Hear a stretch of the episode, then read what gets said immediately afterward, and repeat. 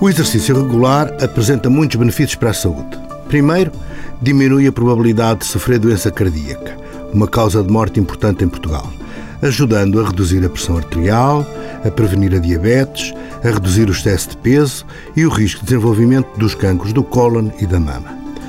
Segundo, ajuda a manter fortes os ossos, a proteger as articulações, aliviando o inchaço e a dor e a manter as cartilagens saudáveis o que pode limitar ou mesmo fazer reverter os problemas das articulações, nomeadamente dos joelhos.